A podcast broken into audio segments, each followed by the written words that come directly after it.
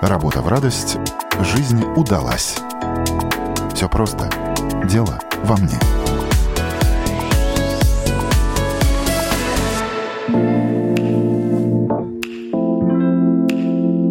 Не она нашла свое дело, а дело нашло ее, и дело – это психология. Как специалист поддерживающей профессии, Ирина Япиня каждому своему клиенту говорит о том, что человек сам кузнец своего счастья. Психолог лишь помогает прийти к этому счастью более простым путем и, возможно, чуть быстрее. Это программа «Дело во мне». С вами я, Яна Ермакова, и давайте знакомиться с нашей гостьей ближе. Сегодня будем говорить о психологии, о будущем этой профессии, и раз уж с нами сегодня психолог, узнаем много полезного о нас самих. Когда и почему мы считаем себя жертвой обстоятельств, а когда готовы свернуть горы. Если бы человек вас не знал, то какую бы визиточку о себе вы ему дали? Что бы вы о себе рассказали? Я психолог. И если дополнять эту визиточку без ложной скромности, Яна, я, наверное, скажу, я хороший психолог. Я оцениваю себя таким образом по количеству довольных э, клиентов, от которых я имею обратную связь. Давайте тогда развернем вашу профессию. Психолог – это очень общее название. Наверное, у каждого психолога есть какая-то своя специфика. У вас какая специфика? А я психолог-консультант, консультирующий психолог. Я лайф-коуч. И я работаю в системе ресурсного состояния человека. Я не буду сейчас грузить, наверное, терминами ни слушателей, ни вас. А, изначальная позиция меня как психолога-консультанта – это абсолютная вера в то, что человек может все сам. Ему нужно просто немножечко показать путь. Но вы психолог один раз и на всю жизнь, или это уже какая-то вторая профессия в жизни, может быть, третья? Ой, это интересный вопрос. Спасибо за этот вопрос. Профессия психолог меня нашла.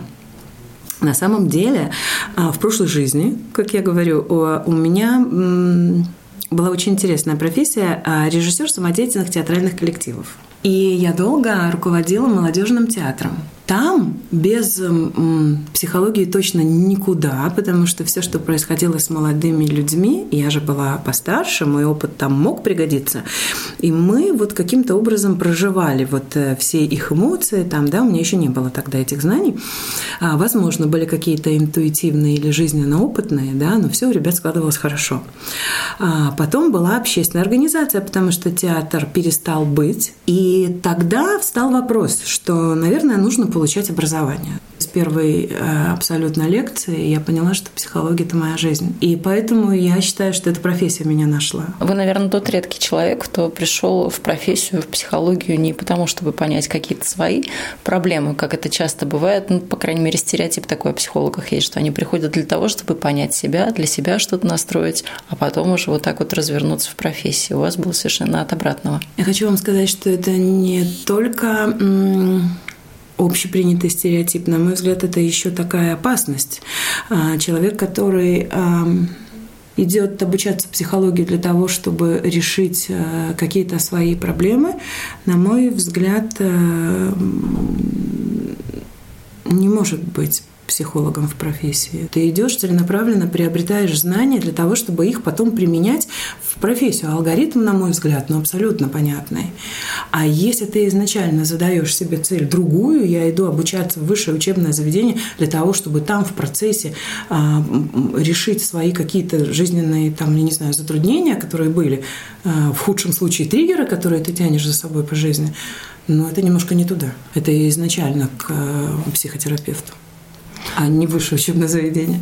Но вы тут э, тоже редкий пример, который применяет свои знания в профессии, совмещая с тем, что преподносит нам время. То есть вот сейчас вы еще и корпоративный психолог. То mm-hmm. есть это то, что появилось относительно недавно, но вы как-то очень так хорошо вписались в эту новую концепцию. Как так получилось? Тут, конечно, всецело заслуга руководителей этой компании, которые имели эту необходимость необходимость как данность, то есть, опять же, наверное, судьба, да, то есть компания меня нашла, и это не в 2024 году, это началось несколько лет тому назад. То есть как... Вот к тому моменту, когда мы говорим, 24 год, mm-hmm. вы вот совмещаете как да. психолог, ну, скажем, такая профессия стабильная, но совмещаете еще и новую ее, скажем, грань, корпоративный психолог. Mm-hmm. Я вот об этом говорила mm-hmm. больше. Да-да, корпоративный психолог. Это очень важно. На самом деле а, в любой профессии в современном мире, в этих реалиях, ну, будем говорить откровенно, мир нестабилен,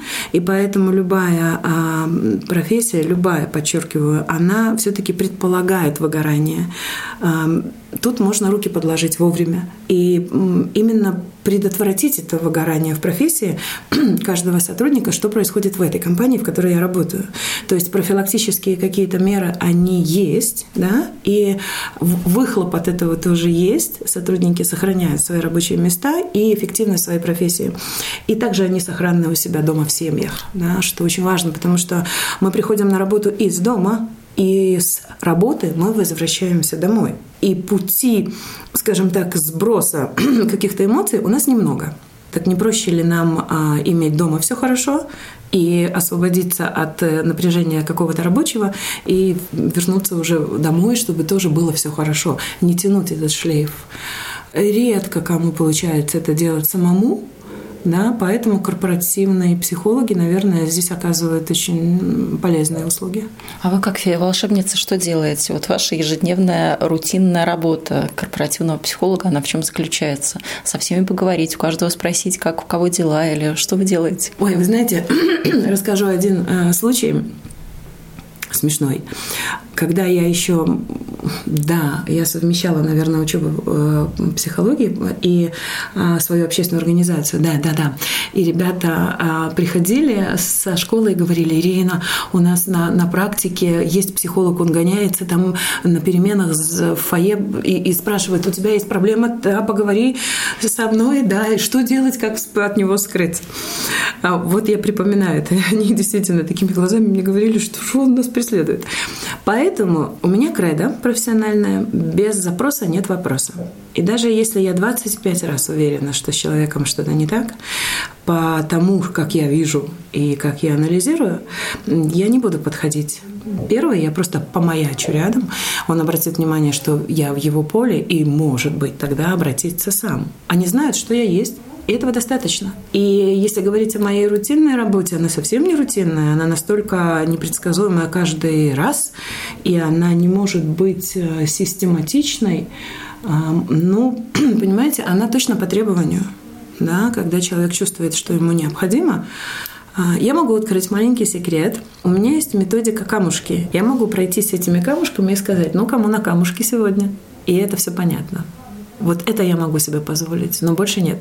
Все остальное нарушение границы – это непозволительно в моей работе. А с чем к вам приходят? Приносят какие-то ситуации, которые дома сложились, и человек не очень понятно, почему они сложились, как действовать? Или, допустим, Маша из соседнего кабинета опять накосячила, что делать? Помогите разобраться с Машей, как-то коммуникацию выстроить. Хороший вопрос. С чем обычно приходят? С таким разным, что я даже не могу это, наверное, систематизировать. Просто у вас-то тоже широкий спектр. Там в анамнезе и семейная позитивная психология, и разобраться, кто я, самоопределение. То есть там очень много всего, и лайф-коуч. Угу. То есть к вам можно идти вообще по любому вопросу. Угу. От да, рабочего кроме, до семейного. Кроме детских, да, я не детский психолог, я очень четко разграничиваю свои грани компетентности. Ну и там в вашем послужном списке есть сказкотерапия. То есть да, вроде не о взрослых. детях, но для взрослых. Для взрослых. Я работаю в направлении сказкотерапии со взрослыми, и если они приходят э, на сеанс, то мы запросто идем в песочницу и строим там все свои сказки, которые которые нам надо. Я их э, сканирую, выдаю результаты, и они понимают, что да, это снимается напряжение. То есть вот так под лампой, что ты чувствуешь, да, я не работаю никогда. И расскажи мне о том, что было вчера в деталях и со временем. Нет, нет. Вот. А с чем идут? Вы знаете, молчат, если приходят, да? Э, этого достаточно. Тут э, искусство задавать вопросы. Мы можем поговорить о погоде, мы можем обвинить э, эти раз, растаявшие сугробы, и я пойму, и я вам скажу это слово, и прочувствую, что стоит за этим. И этого мне будет достаточно. Я тогда скажу, что делать и как с этим быть очень с благодарностью припоминаю профессора Исаулова, который говорил мне и всей группе, которая у него училась, он говорил, не бойтесь говорить своим клиентам, что вы чувствуете. Не бойтесь этого слова, да, оно вроде как не научное, пощупать-то нельзя эти чувства, но говорит, не бойтесь. Потому что у каждого психолога, который может назвать себя хорошим, как я, как бы это ни скромно и не выглядело, но тем не менее у каждого психолога а, должна быть эта чуйка, она нарабатывается. Вот это вот действительно я чувствую, да. Психолога, как у профессионала, и у психологии, как у профессии, какое будущее? Я точно знаю, что искусственный интеллект э, никогда не уберет эту профессию. Потому что вот то чувствование, оно как раз-таки только между людьми. Да? А можно просто помолчать и побыть рядом с человеком, и он уже поймет, что он не один, и это будет достаточно а, на какое-то время. Потом обязательно нужно будет говорить, это понятно. И говорить нужно будет как раз-таки по чувствованию, потому что просто слышать и обрабатывать информацию, да, могут э, роботы, э, естественно. А вот что стоит за этой интонацией, за этим жестом, за неожиданным умолканием, да, за поворотом головы, ну, нельзя схематизировать профессию, она очень тонкая. Поэтому я считаю, что она бесконечна. Абсолютно бесконечна эта профессия, она нужна, это уже факт. И то, что за ней, ну, просто будущее, вот оно обусловлено. А самоанализ? Самоанализ заменяет психолога? Для кого он заменяет психолога? Как это работает? Mm-hmm. Саморефлексия, наверное, я бы сказала, что здесь более показательно и полезно. Да, здорово. Поэтому люди э, ведут блоги, поэтому люди что-то пишут, они получают обратную связь. Да? А, это очень хорошо. Но если этого достаточно человеку, и он не чувствует, что что-то не так, как правило, последнее обращение, все вроде хорошо, но вот что-то не так. Вот, да, вот так говорят в последнее время достаточно часто, и вот это вот что-то не так мы вытягиваем. Сможет ли сам человек вытянуть это что-то не так? Я думаю, что он даже этим вопросом не задастся, если он будет выписывать свои там сильные, слабые стороны, какие-то обстоятельства, которые ему нужно, допустим, преодолеть. Ну, хорошо, он построит свой, допустим, план достижения чего-то, и по нему пойдет, определив свои сильные и слабые стороны, да? Тогда у него в этом пути, скорее всего, не возникнет э, вопроса, что что-то не так.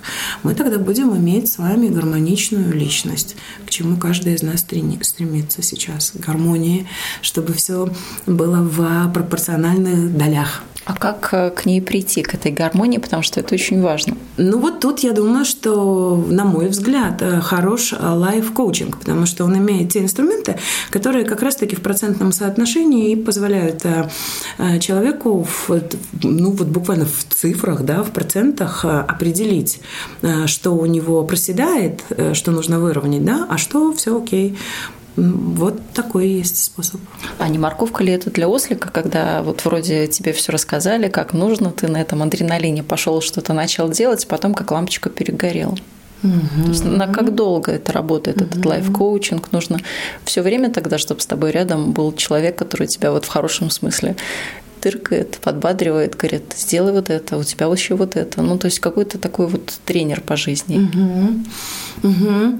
Смотрите, если говорить просто о коучинге, то он э, конечен, да, то есть вот э, есть несколько сессий, которые определяют, дают там тон, человек достигает то, чего он хочет при помощи коучинга, останавливается, на этом и все. Если у него есть следующий этап, наверное, он уже будет по той же схеме, если он хорошо отработал, или снова придет для какого-то следующего достижения, допустим, да. В моем случае как бы вот эта академия бы к этому не относилась, я все-таки соединяю коучинг с психологией, и у меня симбиоз, я не могу иначе. И поэтому это не совсем морковка. Вернемся к тому, что я работаю в парадигме клиент-центрированной терапии, и поэтому полное а, понимание ресурсного состояния человека для него самого на момент э, похода туда, куда он идет, вот это самое важное. То есть есть точка отчета. Мы определяем, во-первых, истинное желание. Хочешь, да, окей. Почему хочешь, тоже понимаем. Все, к чему ты хочешь прийти, понимаем. И тогда мы понимаем, что ты для этого имеешь. И вот когда вот это вот все определяется, я не знаю, зачем я это говорю, но я, наверное, скажу. Я вообще работаю в режиме трех консультаций. За три консультации можно поменять жизнь полностью с минуса на плюс? Давайте так, представление о себе и об этой жизни. Не жизнь, представление. Оно когда человек приходит на консультацию к психологу, может быть чем-то омрачено или может быть в процессе жизни стать ошибочным. Ну, разные могут причины быть. И да, за три консультации мы меняем отношение к себе и к той жизни, которую проживает человек. Намечаем, конечно, и они отправляются туда. Ну, вот я сегодня хорошее определение услышала. Я не миллионер по деньгам, я миллионер по времени. И э, если разворачивать эту фразу, то контекст был такой, что я вот сама себе принадлежу, я как фрилансер. Захотела сегодня работаю, захотела завтра отдыхаю. Распоряжаться собственным временем. Самоорганизация должна быть, наверное, хорошая для этого, потому что условия пандемии как раз-таки показали вот эту вот всю расплывчатость организации времени, когда тебе вроде бы не надо тратить время там на дорогу, да, ты работаешь. Там были очень интересные открытия вот в это время, да, я к времени отношусь очень уважительно, да. Я бы, наверное, все-таки а, его планировала и уважала бы, да, чем бы распоряжалась. Потому что если время планируешь, тогда а, меньше вероятности того, что что-то а, не получится по каким-то причинам. То есть ты вообще планирование, я хочу вам сказать, и времени в том числе, это важная такая штука. А иметь времени столько в достатке, чтобы называть себя миллионером по времени, наверное. Но вы к времени уважительно относитесь еще и потому, что в вашем, опять-таки, бэкграунде есть тайм-менеджмент, э, что тоже часть психологии. Да, То есть распланировать время – это тайм-менеджмент. Да, конечно. И в этом, да, конечно. И в этом уважительном отношении ко времени нужно очень уважительно относиться к, ко времени для себя – вот это и есть э, самосохранность, самоуважение, да, а, когда ты понимаешь, что вот в это время ты принадлежишь только сам себе, даже не семье, как это вот по стереотипу, да, то есть я вот сейчас провожу время, я сейчас провожу время с собой, да. У меня есть такая методика, моя собственная авторская, да, она как-то выстрелила в какой-то момент э, очень, для, для очень загруженной дамы, которая у меня консультировалась. Я говорю, ну позвольте себе просто э, она говорит, только не говорите лежать. Я говорю, нет. Я говорю, позвольте себе лежа лежать. Потому что это уже действие, вы что-то делаете, вы не просто лежите. Потому что мозг так не послушается. Да? И поэтому у меня вот заявляю сейчас моя авторская методика, рекомендация. Да, лежа лежать. Это что-то делать для себя. Да? Просто, просто лежа лежать. В направлении мечты желательно, да? В направлении потолка, потому что мозг должен отдыхать в то время. Э, мечта – это уже действие. Если я мечтаю, то следующий этап за мечтой, если мы говорим о реализации достижении чего-то задуманного, то за мечтой обязательно должны быть планы.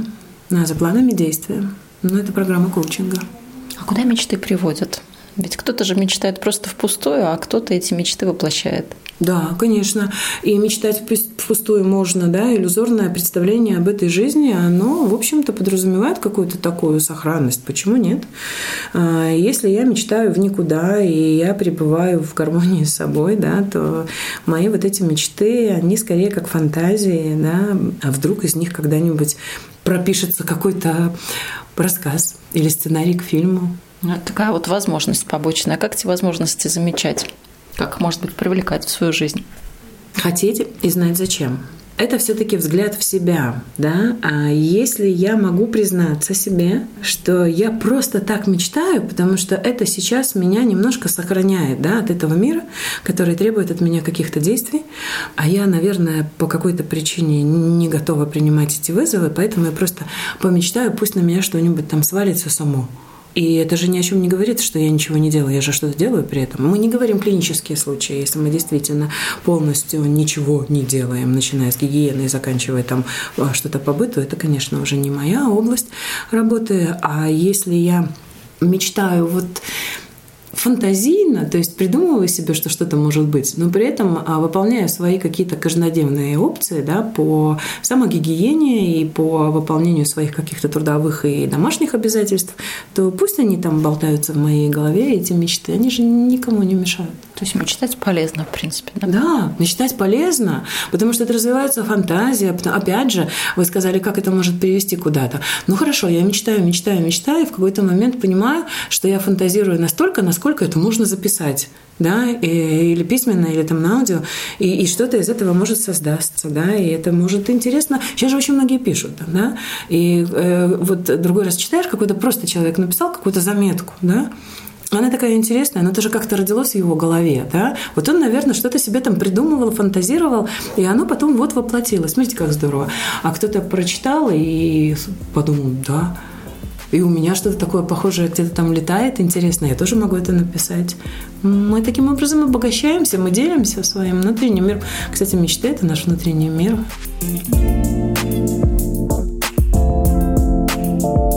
Работает этот принцип, когда говорят, допустим, человеку, кто хочет понять, а что же мне дальше делать, какую профессию мне найти, может быть, мне стать фрилансером, что-то делать. А помогает ли вот тот детский опыт, когда мы, не знаю, играли в песочнице, нам просто нравилось играться в песочнице. А вот теперь из этого можно, не знаю, какую-то компанию сделать. Вот этот взгляд в детство, насколько он помогает выбрать э, дорогу потом в будущем? Мой практический ум сейчас говорит о том, э, что обстоятельства меняются. Даже для 30-летних их та игра в 7 лет в песочнице давала им а, возможность той безопасности, которой ну, нет сейчас. И поэтому я бы не сказала, что тот навык, а, те мечтания, те желания могли бы пригодиться сейчас а, в плане приобретения какой-то профессии. Просто часто рекомендуют, когда человек заходит в тупик, ему очень часто советуют, рекомендуют, говорят, а ты вспомни, о чем ты мечтала, а вспомни, что тебе нравилось в детстве, а вспомни, что ты хотела, и от этого отталкивайся. Ну, хорошо. А, мы можем оттолкнуться от этого для того, чтобы провести какое-то свое свободное время. Ну, да, ну хорошо, допустим. А, мне нравилось а, лепить из пластилина в детстве. Давай вспомним, что тебе нравилось. Мне очень нравилось сидеть и создавать там эти кубики. Хорошо, как ты можешь это применить сейчас? Ну, если тебе это нравилось делать руками, ну, отлично, значит, это твой э, выход, э, это твой антистресс – ну, купи пачку пластилина, полепи. Но ты что-то можешь придумать для своей профессии? Ну... Цветы из полимерной глины, кстати говоря, или что-нибудь, Если букеты. Если мы говорим о бизнесе, давайте смотреть хорошо, в какой нише это будет востребовано, принесет ли это доход. Мы планируем, э, это уже бизнес-план. Это уже немножечко стык э, бизнес-психологии да, с, с тем же коучингом. А, потому что здесь я, например, вижу опасность э, разочарования, причем глубокого. Если кто-то будет провожать в этот путь, ну, предположим, наставник, ну, кто там, да, кому человек обращается, кто, откуда, от кого он слышит эту рекомендацию сходить в детство, да, и если это просто так, да, и давай го-го, лепи и продавай где, как. Но это опять же планирование, чтобы не было разочарования. Это горче, да, и больнее, если ты нащупал что-то в детстве, и это нельзя применить сейчас, и это разрушает, ну, все то, что кто-то... Это очень зыбкий путь, на мой взгляд. А от чего отталкиваться? От сердца тебе что-то нравится, и ты делаешь, или все-таки делаешь, но за деньги? Это такой вопрос из серии черное или белое, потому что там еще, конечно, есть посерединке 50 оттенков серого, но тем не менее. Не знаю, за других не могу говорить, за себя скажу. Для меня моя профессия больше миссия, чем бизнес. Я бы сказала, что в моем случае это больше от сердца. Психология вообще мало про деньги, я вам скажу. Где есть какой-то такой анекдот, да? В психологии можно работать только по любви. Ну, наверное, это так. Ну, психология может быть, а лайф-коучинг, какие-нибудь индивидуальные консультации, да, это все равно уже про деньги. Да, да, это, это там уже про деньги, но там опять же вопрос времени, да, если ты сидишь с будильником и четко понимаешь, что обозначенное время принесет человеку стресс, но ты получишь эти деньги за то время, которое ты обозначил, это одна история. А, и я опять про себя. У меня нету будильника. А вы всегда говорите да возможностям, каким-то людям, э, звонкам, вопросам, которые вам поступают? А, у меня есть обозначенный формат э, работы с моими клиентами. Он называется «Сопровождение». И он предусматривает возможность со мной общаться от встречи до встречи. Всегда ли я говорю «да», нет, не всегда, потому что у меня четко разграниченные области моей компетентности, в которых я могу работать. А по жизни? Нет. А, потому что в первую очередь я оцениваю свое ресурсное состояние, то есть насколько я хочу и могу сейчас э, с кем-то быть, с кем-то говорить, с кем-то общаться, кого-то принять, э, кому-то подъехать. Э, если мы говорим о близких, я могу сказать, нет, я просто не хочу это делать сейчас. Если тебя устроит, я могу сделать это позже. А как научиться так трезво все оценивать и чувствовать себя? Чисто сердечно говорит нет, но не сейчас, или да, но не сегодня. Чувствовать себя. Себя надо чувствовать, себя не надо бояться, себя нужно полностью узнать. И, ой, у меня одна клиентка сказала замечательную такую э, фразу. Она говорит, мы проработанные Угу. Она говорит, мы проработанные лучше понимаем друг друга. То есть сейчас, допустим, говорить о том, что у меня есть психолог, и если ты встречаешься с кем-то, у меня тоже есть психолог, все, это уже взаимопонимание обеспечено. Ну, я так думаю. Вот. И поэтому э, как так научиться? Ну, нужно себя э, ну, принять. Смотрите, у меня есть схема работы, да? Узнать, понять, принять и использовать. Узнать – это я с э, человеком, понять – это я с человеком, стадия принять – это человек сам собой, и использовать – это человек сам с собой. И поэтому, смотрите, четыре э, этапа и в равных пропорциях. Вы сказали, что человек все может сделать сам. Ну, буквально с этого мы и начали. Угу. То есть дело во мне. Дело во мне. Э, дело в каждом из нас. Э, абсолютно, да, дело во мне. А как это себе объяснить, что действительно дело во мне? Если я где-то ошибся, значит, я виноват. И где-то грань, когда вот я виноват, и это объективно, или когда я виню себя по каждому уже поводу, по каждой мелочи, навешиваю на себя всех собак. Да-да-да. Неоправданное чувство вины – это как раз-таки работа да, а с психологом, да? не, не, неоправданное чувство вины. Э, я люблю говорить про вину, что это область юриспруденции. Как можно винить или не винить, осуждать или не осуждать? Тут э, вопрос психологии – это вообще полное принятие. Но давайте вернемся к тому, на, на какие части делится человечество. Да? Одна группа людей на обстоятельства. Снег не выпал, ничего не получится, там желание не сбудется. Другая часть – так, все, ты там э, мне там руку не подал, не поддержал, не сказал, значит, все, виноваты все родные и близкие, которые не поверили в меня. Ну, окей, поэтому я такой неудачник. И есть еще одна группа, да, которая думает, а я, а что я, а что я могу? Это самовызов да, себе, а что я могу еще? Хочу вам сказать, что в какой-то момент в моей жизни у меня был такой момент, когда я растерялась, да, и к тому времени уже достаточно взрослый мой сын а, у меня спросил, вообще, мама, что ты можешь еще? И вот эта формулировка вопроса, это просто было какое-то озарение. Я подумала, действительно, а я же могу еще. И это, и то я могу, и писать я могу, и что-то делать, и еще я могу, и еще я могу. И вот оно и пошло. Так что вовремя заданный вопрос это тоже очень важен. А как так вот э, не побежать по этой колее, чтобы не добежать до фразы «а я сама, я все сама, если я могу еще там, там, там, там, там и везде, вот я сама» что, да, я могу сама. Нет, вот когда э, тебе уже не нужна ничья помощь, вот я четко знаю, что я сама там сумку тяжелую на плече, да я сама, там mm. дверь с ноги, да я сама, дом построить, да я сама. Ну, хорошо. Опять же, да, зачем, с какой целью? Если я сама себе хочу доказывать, да, а, и если я могу, если у меня есть ресурсы, ну почему? Кто, кто может сказать, что этот путь плохой? Все очень индивидуально. Хочешь строить дом? строй. Но если ты в какой-то момент там запахалась, прибежала к психологу и спрашиваешь, ну тогда мы работаем. Да? А что, что, что было не так, если ты все время сама-сама-сама, да? Зачем? Ну, цена вопроса. Как правило, это бывает, что, опять же, да, это про то, что я должна доказать да, всему миру, а себе что, да, тогда мы задаем такой вопрос. Себе ты хотела что-то доказать? Хочешь? Да нет, чего я там себе должна доказывать? Тогда зачем ты это делаешь? Мы задаем эти вопросы, человек отвечает на эти вопросы, он понимает, что, ну, теоретически могу сама, но побыстрее и полегче с кем-то. Ну, наверное, я сама это когда мы не верим в кого-то и не делегируем кому-то, потому что думаем, ну что, а мы-то сами, мы перфекционисты, лучше всех сделаем, лучше всех знаем.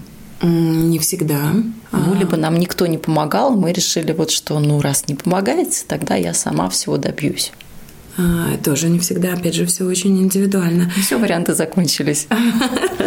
Еще может быть так, что было разочарование, когда я на кого-то понадеялся, на меня подвели. Вот это самое глубокое то, от чего я потом сама-сама-сама не принимаю ничто, если мы говорим о женщине, например, да, и не, не принимаю ничью помощь, да. Опыт прошлого совершенно не предполагает успех будущего, потому что а, если это развивать, то в условиях так быстро меняющегося мира нам надо было бы подстраиваться и вытягивать из себя все то, что мы имеем. А мы имеем, мы точно все имеем. Нам нужно только это выбрать вовремя и применить. Поэтому тот опыт, который был, ну, на мой взгляд, вообще не показателен да, в условиях современной жизни. Может быть, я когда-то и разработаю эту теорию более досконально и подробно, да, которая так вот и звучит, что опыт прошлого не предусматривает а, успешного будущего. Насколько верна эта теория, каждый может проверить сам, понаблюдав за тем, как складывается его жизнь.